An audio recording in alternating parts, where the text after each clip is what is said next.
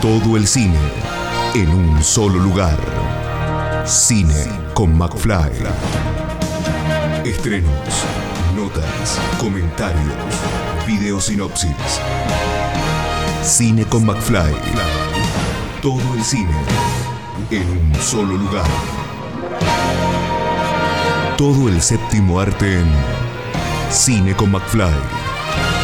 Cine con McFly. Bueno, tenemos eh, noticias de estrenos, en este caso estrenos que vamos por lo menos aquí a tener eh, presencialidad, de, a poco nos vamos volviendo a acostumbrar a, los cines y a las pantallas grandes, por suerte, porque esta semana se estrena Lo Inevitable, la última película, segunda película de Fer Castellani, que vamos a poder disfrutar aquí en Argentina. Y Digo Argentina porque eh, del otro lado lo tengo a Javier Godino, que primero y antes que nada, él es uno de los protagonistas y le agradezco estar ahí del otro lado para charlar un poquito acerca de esta película. Muchísimas gracias a vos, Pablo, por supuesto. Bueno, eh, Javier, contanos un poquito cómo, cómo llegaste a, lo inevitable, cómo, cómo, es que, cómo es que siempre volvés a, la Argentina a, hacer a estas producciones. Volver con la frente marchita, cada vez más viejo, con más canas. Pues hay que volver porque cuando uno siente que, que un lugar es como tu casa, tienes que volver. Yo tenía muchísimas ganas de volver a Argentina y no sabía cómo, cómo hacerlo. Llevaba mucho rato que llevaba desde, creo que fue desde al final del túnel, que eso fue 2016 o 2015, y llevaba mucho tiempo sin ir a Argentina y sin hacer una película. Y de pronto me contacta Ferx por redes sociales diciéndome que tenía un proyecto. Y entonces me lo, me lo, mostró, yo le di algunas ideas, le dije, yo creo esto, tal, tal, le propuse unos cambios, él hizo de esas propuestas que yo hice algo todavía más bonito con el personaje y de pronto dije, hay que lanzarse, es una oportunidad de volver a Argentina, de ver a mis amigos y de hacer una película que es un reto, porque en realidad para mí ha sido como meterme en un personaje muy complejo, muy complicado, con, con un corazón roto y con un cuerpo roto y un alma rota. Y me ha encantado, me ha encantado el resultado, la verdad. Ha sido un milagro, porque bueno, es una película hecha pulmón, ya lo sabes, en muy poco tiempo la hicimos y ha sido muy loca, muy loca, muy loca, muy rápida, pero estoy muy orgulloso de, cómo ha terminado. Bien, y hablando un poquito, eh, contanos un poquito sin spoilear cómo, cómo, es tu personaje y un poquito la trama de la película.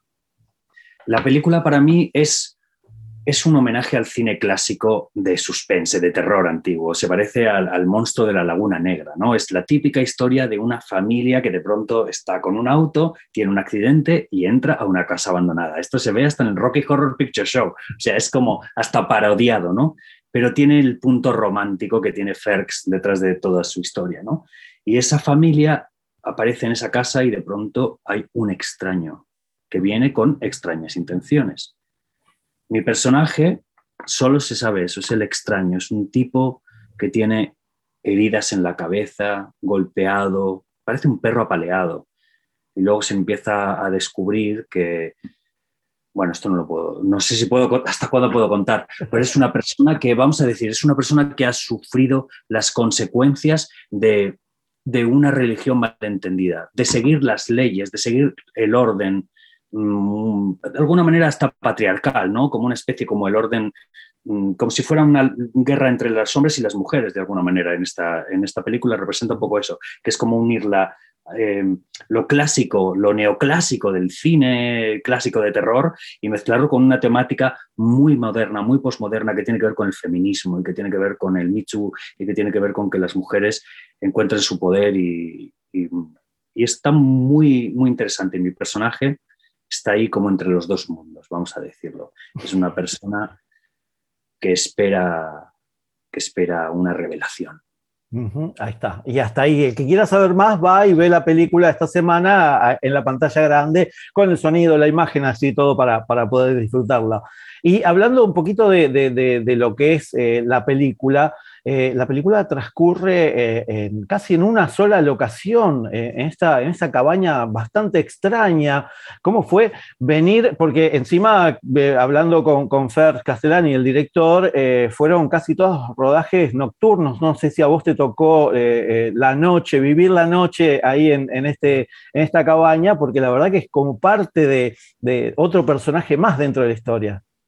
Absolutamente, pues eh, tuvimos la locación en, Pilar, en las afueras de Buenos Aires, y, recuerdo como, bueno, un frío, imagínate, ¿no? Hay un momento de lluvia, siempre hay rayos durante toda la película, es muy, es muy visual y creo que la fotografía de, de Pinto, de Eduardo Pinto, es una genialidad y ha conseguido hacer con muy poca plata un trabajo finísimo, ¿no? Entonces, si esa casa tiene misterios, tiene puertas, no se sabe. Y fíjate que era una casa como de campo, y, pero estaba también trabajada con arte y con, con el, trabajo de dirección de arte que consiguieron que tuviera una personalidad, un misterio. Yo estoy muy contento, la verdad, me parece que, que con muy poco dinero se ha hecho algo muy interesante y me alegro mucho de que esté estrenándose en los cines grandes y creo que el público argentino debería apoyar una película que se ha hecho con todo el corazón y con todo para hacer un género argentino e intentar mm, hacerlo comercial. Exactamente. Y hablando un poquito de esto de, filmar y, de vos venir nuevamente a la Argentina, ¿cómo, qué, es lo más difícil o lo más fácil de, filmar en el exterior? Para mí siempre es un placer porque cuando mm, viajas fuera es más fácil concentrarse, eh, porque solo tienes eso. Si, estás, si estoy laburando en Madrid y tengo a mi familia, tengo, tengo mi vida, de alguna manera no estás al 100% con algo. Y en esta película de pronto pues me tuve que quedar tres días en un apartamento yo solo en medio, en la mitad de un casi un, un espacio industrial en Pilar y yo ahí así paseando por por al lado de la carretera, era una sensación de que me ayudó a meterme en el, en el personaje, porque es un tipo mm, relegado de la sociedad, un desecho, un despojo ¿no? de la sociedad. Y, estuve ahí trabajando mucho, meditando, comiendo muy poco, me puse como muy, muy austero y me ayudó mucho. Entonces, para mí viajar es una ayuda a la concentración yo ya, claro, ya llevo, es mi quinta película con argentinos. Bueno, una la filmé en España, Pasaje de vida la hice en España, pero el resto, eh, todos tenemos un plan en El Tigre, que también hacía un personaje que tenía algo parecido con esto. Es, a mí es una película que hay que destacar, el, todos tenemos un plan, creo que es algo que se tendría que revisar, esta de, de Vigo Mortensen y mi personaje, yo estoy muy orgulloso, hago un junquero, yo que soy español, haciendo un junquero de, del Tigre, o sea, con hablando guaraní, era como, pero bueno, fue un viaje maravilloso. Y luego después al final del túnel y ahora lo inevitable. Estoy muy contento con mi relación con Argentina. Sí, y eso es lo que por lo menos nos sigue sorprendiendo de escucharte ahora en un español totalmente español y después verte en las películas tranquilamente eh, vivís a la vuelta de alguien que vive en el Tigre o en Pilar, ahí, así que me imagino que eso también debe tener. Hay que decir que mi personaje en realidad es de origen español, el de lo inevitable. O sea, yo hice de argentino en El secreto de sus ojos, por supuesto, que era un tipo de chivilcoy, y luego hice El junquero del tigre, junquero que, bueno, sería pues de Entre Ríos, ¿no? Entre Ríos. Y ahora en lo inevitable hago de un español estamos hablando de 1930, 1940, no sé exactamente dónde, no me acuerdo exactamente del año, pero es como ese, ese momento de la migración, a lo mejor preguerra civil o en medio de la guerra civil, y llega un tipo, no se sabe si con una organización religiosa, eso es lo que yo me imagino en mi personaje, un tipo que llega con una Entonces, tiene esa cosa de los antiguos españoles que llevan mucho tiempo en, que es lo que estoy yo haciendo ahora, que es una mezcla entre el acento castellano y a la vez el acento argentino. Hacer como una mezcla entre este, y de pronto dice regocijaos en vez de regocíjense, ¿no? Eh, está usando como formas verbales muy diferentes. Es, hice una mezcla entre las dos cosas porque yo quería que fuera muy extraño, que su manera de hablar fuera muy extraña. Entonces, un tipo que no tiene un, un discurso lógico, tiene muchas voces internas dentro y, además habla muy rápido y es, es yo, me lo disfruté mucho, fue un proceso muy, muy valiente y muy loco. Y creo que nunca me he mostrado tan loco. Y mira que hice el secreto de sus ojos, ¿eh? que por dentro está pasando de todo, pero creo que este personaje eh, todavía, como el, psicópata, es un tipo que se controla la locura, ¿no? Hasta el momento en que la saca. Pero este tipo no, este tipo la saca este, este, extraño que vamos a poder ver en lo inevitable esta, a partir de esta semana. Eh, y, por último, te, iba, te iba a presentar no como Javier Godino, sino como Colate, pero no, la gente no sé si acá en Argentina lo tiene tanto, eh, porque eh, yo pude estar en, España un tiempo y pude ver la obra, así que a mí me quedó ese, ese personaje que creo que a vos también te, te debe haber gustado muchísimo de ser parte de eso. Imagínate, ¿no? Es es un personaje fantástico. Yo hice un musical, que es el musical de Hoy No Me Puedo Levantar, de una banda española exitosísima en el mundo y en el mundo latino, menos en Argentina, que se llama Mecano. La conocen de nombre capaz y conocen un par de canciones, ¿no? Pero en México fue un éxito impresionante, en España era la banda más importante, eran nuestros Beatles de los 80, ¿no? y, se hizo un musical de estos con, con las canciones uniéndolos y yo tenía que interpretar a un personaje muy dulce, un tipo que llegaba con 18, 19, 20 años a Madrid y formaba un grupo de música, eran como genios musicales que intentaban hacer música, pero por supuesto cae en el momento de la heroína en España, el momento en el que llega la droga y encima agarra un, SIDA, porque en esa época el VIH desarrollaba SIDA siempre, y acaba una persona que quiere tanto a sus amigos que se mata para no crear problemas a sus amigos y se suicida. Y era una escena, eran escenas emocionantes que la gente rompía a llorar, tuvimos que llamar ambulancias, me, me picaba, eh, salía sangre, la gente le daban ataques de ansiedad. Bueno, bueno, pasaba algo mágico en esa, en esa obra de teatro que sentía que se estaba haciendo como una especie de, de catarsis colectiva por un duelo no realizado a toda esa gente que murió, que fue una generación devastada por la heroína en España. Yo sé que pasó también en Argentina, pero llegó un poco antes. En España fue en los 80, cuando ya se sabía que la heroína mataba, pero la gente se enganchó igual y se, y se fueron matando y fue una generación. Entonces, yo creo que se limpió, que la gente vio el corazón del tío que había caído en la heroína o del padre o del, o del hermano que no habían llegado a comprender y de pronto hubo algo mágico. Y eso pasó, esa misma sensación la tuve con el secreto. Cuando yo hice el secreto de sus ojos, sentí que yo estaba canalizando algo más grande que yo. Porque yo soy español, yo estoy interpretando a un asesino argentino que representa la triple A, la impunidad, hasta el milico, alguien que representa esa, ese salvajismo, ¿no? Mm, fascista. y, y yo siento que yo era un canal de algo y la gente me miraba con terror por la calle. Pronto todo cambia, o sea, con Colate, con el personaje, todo el mundo me amaba y me adoraba y luego con el secreto de sus ojos sentí que las mujeres me temían, que estaban proyectando a todos los abusadores, a todos los machistas, a todos los, los hombres malos, que son tantos, ¿no? y que estamos aprendiendo ahora a, a reconocer nuestras culpas y todo el daño que hemos hecho. Y, nuestra y ya conectando con lo inevitable, esto tiene que ver con lo inevitable. Lo inevitable es la historia de una mujer poderosa, de Juana Viale, por cierto, tenemos que decir, yo sé que Juana es una eh, muy conocida y es una gran celebridad en Argentina, pero creo que lo que hace en esta película hace una mujer ciega, una mujer que ve más allá, una mujer que es que es capaz de, ver el alma de las personas, ¿no?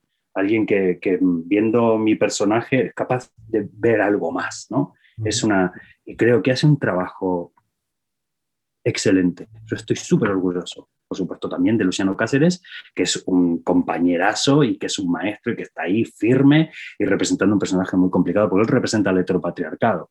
Y Darina Butrick, que es una genia. A mí, Darina me parece que va a ser una estrella mundial. Es guapa, es lista, es mm, comprometida, siempre tiene las imágenes, es una compañera impresionante. Solo con mirarle los ojos ya funcionaba. Y ya vuelvo a terminar con la frase. Quiero decir que las dos mujeres son dos mujeres en la, en la película Lo Inevitable que han sufrido las consecuencias del heteropatriarcado. Y estas mujeres vuelven a agarrar la fuerza. Y yo creo que en, como ir limpiando un poquito, se van limpiando cosas con el arte, ¿no? Yo por lo menos lo intento, intento que, que tenga un sentido. Si hago hoy no me puedo levantar, yo estoy haciendo algo por los demás, porque a mí el cine me cambió. Yo viendo ET, viendo el Club de los Poetas Muertos, viendo películas que a mí me transformaron profundamente, el color púrpura, ¿no? Eh, muchas películas que, que, me han roto, el Club de la Lucha, que me han cambiado maneras de pensar. Y eso es lo que yo pretendo hacer con el cine. Por supuesto, entretener, pero si poder hacer que alguien haga un clic, ese es el milagro. Creo que, creo que la, la, gente cuando, cuando vea lo inevitable, en algún momento algún clic le, le, va, le va a, a, sonar por algo, por algún, en algún momento. Eh, bueno, Javier, te, agradezco eh, antes que nada la, entrevista y eh, bueno, consultarte si, eh, bueno, cómo, cómo, vienen los proyectos a futuro en este caso. Sí, ahí estábamos hablando de, de, Colate, si, si, seguiste cantando, si, esa, beta artística la, tenés ahí apagada también o sigue. No, pues sigo y tengo, tengo varias canciones. mira, durante la cuarentena estuve cantando todos los días en Instagram todos los días, eh, en la cuarentena en Madrid, que fue en marzo, que lo hicimos a la vez casi, yo estuve cantando una canción al día. Ya tengo la mitad borradas, pero hay muchas que quedaron. Están en mi Instagram y yo estoy cantando ahí todos los días. Entonces, bueno, ahí me entretuve, eh, he compuesto alguna canción, estoy componiendo ahora, tengo ganas de, estoy escribiendo, tengo ganas de dirigir, tengo ganas de empezar a, a crear y no depender tanto de que me llamen los buenos, porque solamente me llaman en Argentina. No, no es cierto. Acabo de hacer una serie en Bélgica que se llama Into the Night, que se acaba de estrenar en Netflix, que está muy divertida, muy brava y muy entretenida, una distopía realista, está bastante interesante. Em, ahora tengo el estreno de Lo Inevitable, una película argentina. Estoy cantando en un musical sobre Antoine de Saint-Exupéry, que por cierto conoció a su mujer en Buenos Aires. Su mujer era una salvadoreña, Consuelo Sunsin, y la conoció en Buenos Aires. Y sale, tenemos un tango, cantamos un tango. Si amas a una flor de la que no. Se hace como una versión tanguera de una canción del musical, bastante linda, y tenemos un bailecito ahí. Por supuesto, no improvisado, ya saben, el, tango, el tango marcado, no el tango real, ¿no? El tango que ocurra, ¿no? Pero, pero muy lindo, muy bonita experiencia porque Antoine de Saint-Exupéry es un personaje maravilloso. Y luego tengo una película que me hace mucha ilusión, aunque tengo un papel muy chiquitito, que es una película de John Madden, el director de Shakespeare in Love y de grandes películas inglesas, protagonizada por Colin Firth, que se llama Operation Mincemeat, Operación Carne Picada, que es una operación real de la Segunda Guerra Mundial en la que, en la que por, hay unos documentos secretos que tienen que ser filtrados a los nazis para, es, es un caso real, para poder cambiar el curso de la guerra entre los nazis y los aliados. Bien, perfecto. Eh, mientras esperamos este, este, estas, estos nuevos proyectos, vamos a poder disfrutarte ahí en, la pantalla grande con, lo inevitable. Así que bueno, eh, eh, Javier, te agradezco muchísimo la entrevista. Ojalá que cuando en algún momento vengas, tanto a filmar o a de paseo aquí por Argentina, ahí eh, nos crucemos, aunque sea un cachito para, para un saludo, nada más así, este, porque la verdad que sos de esas, de esas personas que uno, más allá de la pantalla, eh, nada, estas, estas pequeñas, eh, pequeños logros que vos haces, uno acá en Argentina también los, los, los reconoce. Muchísimas gracias, señor McFly. bueno, un abrazo grande. Escucha esta, otras entrevistas y mucho más en el programa radial en vivo de Cine con McFly todos los jueves a las 21 por Radio Aijuna 947 o en aijuna.fm.